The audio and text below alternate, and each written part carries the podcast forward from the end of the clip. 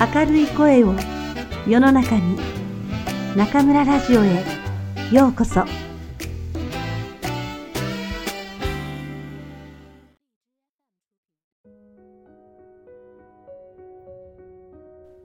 听众朋友们，晚上好，欢迎收听中村电台。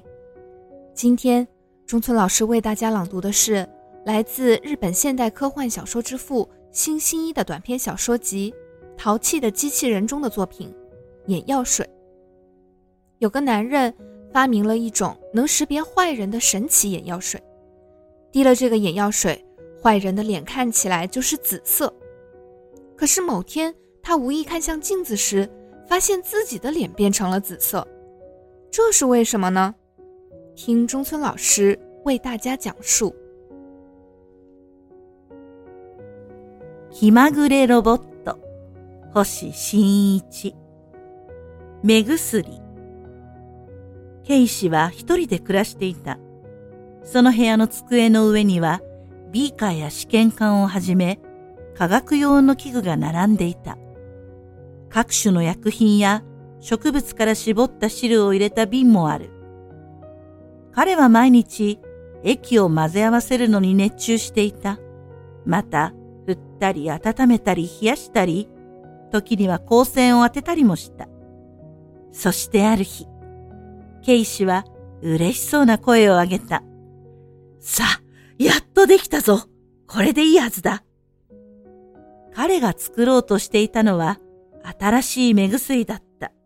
と言っても、目の病気を治す薬ではない。悪い人を見分ける作用を持ったものだ。つまり、これを目に垂らしてから眺めると、悪いことを企んだり考えたりしている人の顔だけが紫色に見えるのだ。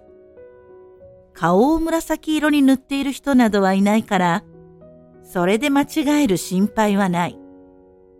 さて、効果が確実かどうかを確かめに出かけるとするかな警視はその目薬を刺し外出した。歩きながらあたりを見回したが、大抵の人は普通の顔色をしている。時たまかすかに紫がかった人が混ざっている。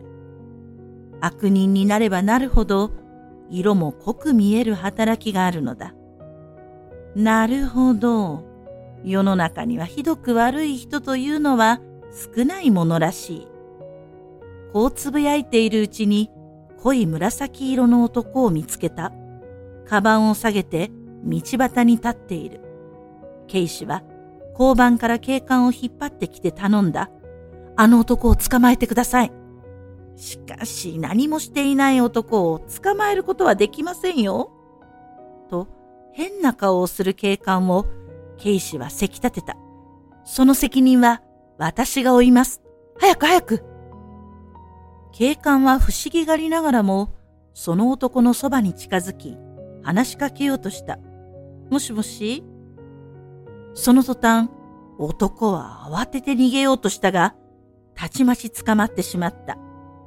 カバンを開けさせてみると、中にはアクセサリーなど大量の金製品があった。それを調べた警官は目を丸くし、警視に言った。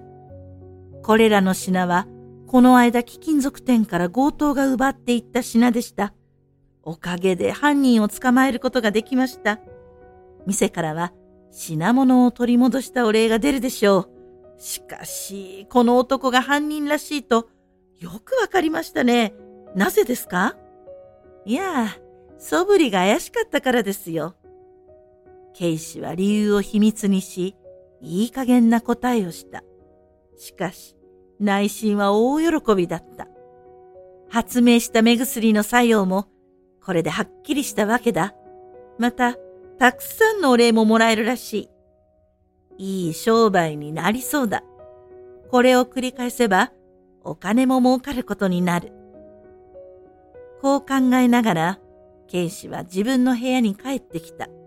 そして、何気なく鏡を覗いて、首をかしげた。なんと、そこに映っている自分の顔が、紫色をしているではないか。こんなはずはない。私が悪人であるわけがない。泥棒も捕まえたのだ。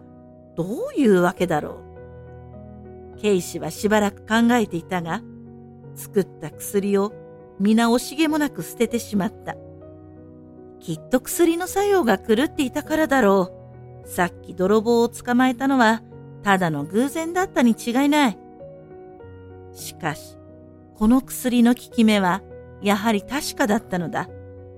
このような発明はすぐに発表して世の中の役に立てるべきものだ。それを自分だけの秘密にしておこうというのは決していい心がけとは言えない。